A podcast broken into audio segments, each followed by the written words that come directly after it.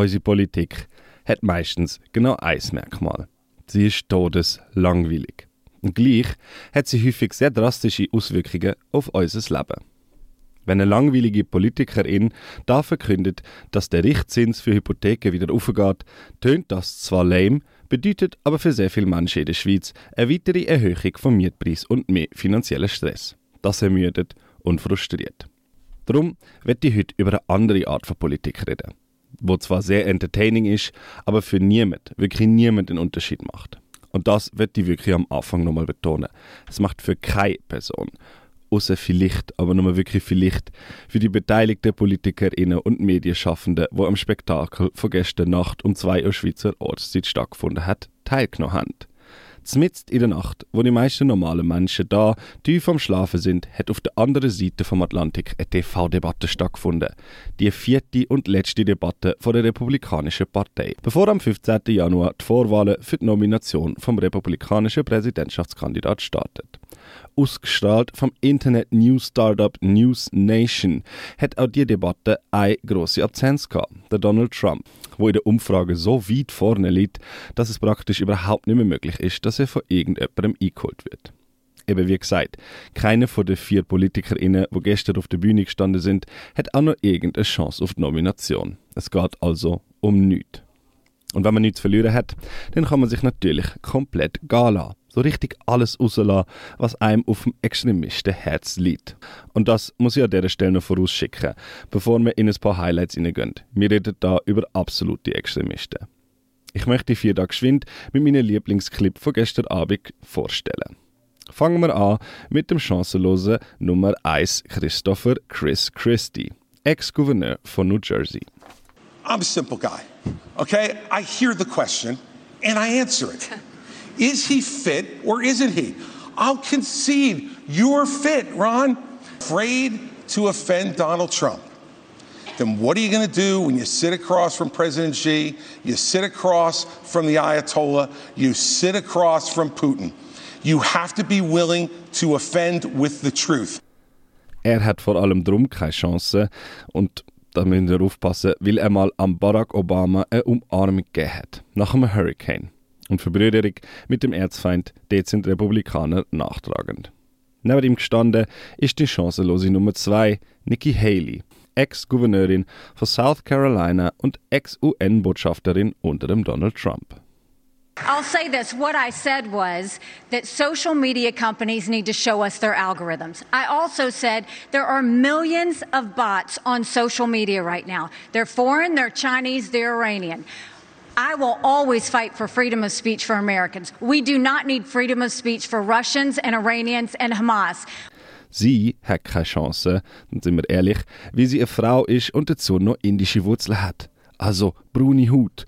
Und das geht in einer Partei voller alter, weißer christlicher Männer momentan noch auf keinen Fall. Als drittes im Bunde der verlorenen Seelen kommt der Ron DeSantis. Bevor der Gouverneur von Florida seine Kandidatur verkündet hat, hat er noch als großer Favorit auf die Nachfolge von Donald Trump gelten. And we'll do it. But you know, another thing that's burdening young people are these student loans. Now, I don't support having a truck driver having to pay a student loan for someone that got a degree in gender studies. That is wrong. We should not have taxpayers do that. Der Mann, der, und das weiß ich aus gesicherten Internetquellen, Absätze in seinen Schuhen trägt, um grösser zu wirken, ist leider so schlecht im Reden vor Publikum und im menschlichen Wirken, sind wir ehrlich, dass er leider auch keine Chance hat. Der letzte in der Runde ist weder momentan Gouverneur noch jemals irgendwie politisch aktiv und hat irgendeinen Posten besetzt. Seine Qualifikation: Er ist als Start-up Tech Bro erfolgreich und ein riesen Fan von Donald Trump, der Vivek Ramaswamy. But I will say this: It is going to take a leader from the outside, with fresh legs, from the next generation to unite this country. So, what I've said is in my administration, by the end of year one, we will have a 75% reduction in the number of federal bureaucrats. We will shut down government agencies that should not exist. Und obwohl er, was Beleidigungen angeht, am nächsten am Donald Trump ist, ist er genauso chancenlos wie die anderen drei. Er hat nämlich auch braune Haut, mal am Rande. So, aber jetzt das Eingemachte. Um welche Themen ist es gegangen? Wirtschaft? Krise im Nahen Osten? Nein. China, Iran, warum auch immer, und natürlich Transmenschen, Bathroom Bills. Das sind die Themen, die die Amerikaner scheinbar umtreiben. Zwischendurch gibt es persönliche Attacken und es wird permanent beleidigend übereinander geredet. Ein paar Verschwörungstheorien dürfen natürlich auch nicht fehlen. Und als Lieblingsthema illegale Einwanderung muss natürlich auch so extrem wie möglich angesprochen werden. Also, without further ado, ladies and gentlemen, meine Highlights aus zwei Stunden Debatte von gestern Nacht. Hebt euch fest, es wird wild. Oh, und ja, äh, ganz am Rand, Triggerwarnung im Fall. Wir, wir fangen jetzt an mit der Verschwörungstheorie, dann schauen wir uns an, wie extrem die Republikaner beim Thema Transmenschen und Migration sind und zum Abschluss gibt es noch ein kleines Medley aus Beleidigungen. Viel Freude! It's not even Joe Biden. It is the deep state that at least Donald Trump attempted to take on. And if you want somebody who's going to speak truth to power, then vote for somebody who's going to speak the truth to you. Why am I the only person on the stage, at least, who can say that January 6th now does look like it was an inside job? That the government lied to us for 20 years about Saudi Arabia's involvement in 9 11? That the great replacement theory is not some grand right wing conspiracy theory, but a basic statement of the Democratic Party's platform? That the 2020 election was indeed stolen by big tech? That the 2016 election, the one that Trump won for sure, was also one that was stolen from him by the national security establishment okay. that actually Thank put you. up the Trump Russia collusion hoax that they knew was false. There's a reason why I'm the only person That'll on the it, stage sir. who can Thank say you. these things. He was getting drones and missiles, drones from Iran, missiles from North Korea. And so what happened? When he hit rock bottom, all of a sudden, his other friend, Iran, Hamas goes and invades Israel and butchers those people on Putin's birthday. There is no one happier right now than Putin because all of the attention America had on Ukraine suddenly went to Israel. And that's what they were hoping is going to happen. We need to make sure that we have full clarity.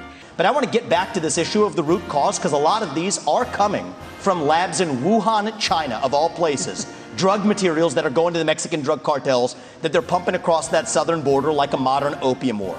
I think it is going to take a U.S. president that's going to have a very different conversation with Xi Jinping than what Joe Biden just had in California.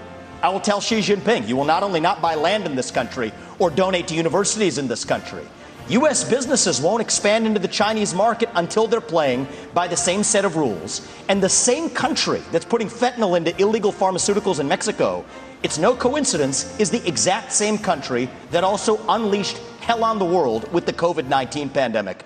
You don't know that slippery slope, what rights are going to be taken away next, and You what's going to be not focused have, on as you. a parent, you do not have the right to abuse your kids. This is cutting off their genitals. This is mutilating these minors. These are irreversible procedures. I signed legislation in Florida banning the mutilation of minors because it is wrong. We cannot allow this to happen in this country. And, and I know Chris disagrees with me, and I think he has an honest position. Uh, Nikki disagrees with me. She opposes the bill that we did to ban that. She said the law shouldn't get involved not. with it. You said the law shouldn't get involved with it. She also, though, I think, and this is flows from what she did as governor of South Carolina, you know, they had a bill to try to say that men shouldn't go into girls' bathrooms. And she killed that bill, and she bragged that she killed that bill. Even to this day, she bragged that. I don't think men should be going into little girls' bathrooms. I think it's wrong, and I think we have every right to protect them from that. I think the North Star here is transgenderism is a mental health disorder. We don't let you smoke a cigarette by the age of 18. We don't let you have an addictive drink of alcohol by the age of 21. The idea that you would say that I, I was signed against it. You that. didn't. You killed it. I signed it. I We stood up didn't. for little girls. You didn't do it. And there was this going on. I was actually just in South Carolina. Some of the legislators told me at the time there were boys going into the girls. That's the There whole reason not. why they No, did no, it. no, no, no. And so they say when she does that explanation that that doesn't hold water. And this is the upstate of South Carolina. Ron. I signed the bill. I protected do you the know girls. South She did not. And I think that's deeper here. We were just talking about the trans issue.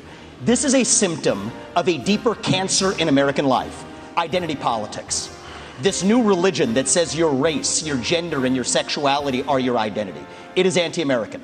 It is meritocratic, it's anti meritocratic, and it is dividing this country to a breaking point. You do, you can ban those people from those countries. That's the way we should look at it, is which countries are a threat to us. You look at what came across the southern border. What worries me the most are those that came from Iran, from Yemen, from Lebanon.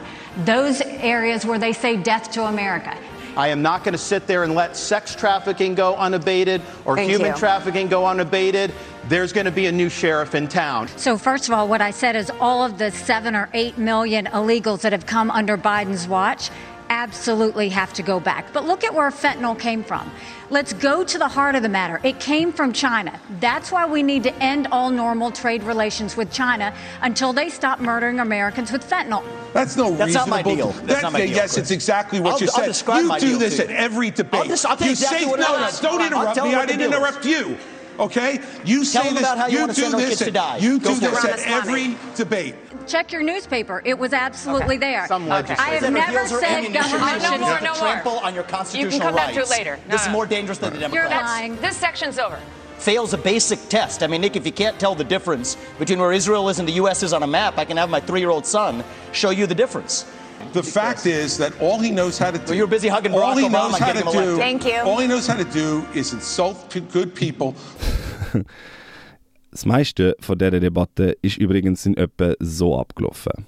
Governor DeSantis. No, they you're wouldn't. A They smart, would say that you're a they- smart they would man. that the- no, they would. No, they wouldn't, They would Chris. strike the answer No, they wouldn't. because you're not answering You it. just is he don't fit? like- you is have he your- fit? you have no. your Is he thing. You fit have or isn't he? thing. No, I don't have my thing. We don't- He's the thing. Is we he do fit not or want isn't to he? do someone You're talking that's about him almost being 80. 80 years it doesn't mean that somebody is he couldn't fit? get elected. That's Ron, the people that Governor DeSantis, let Ron, him- let is him he finish. fit or isn't he? somebody who's Governor DeSantis, let him finish. Ron, Okay. is I think we have an opportunity to do somebody guys, who no is in the talking prime over of their other. life. Yes. We don't have to No worry about all I'm this stuff with Ron- confidence. Stop. We can get it done. Stop. We'll do it. I'm going to come to you.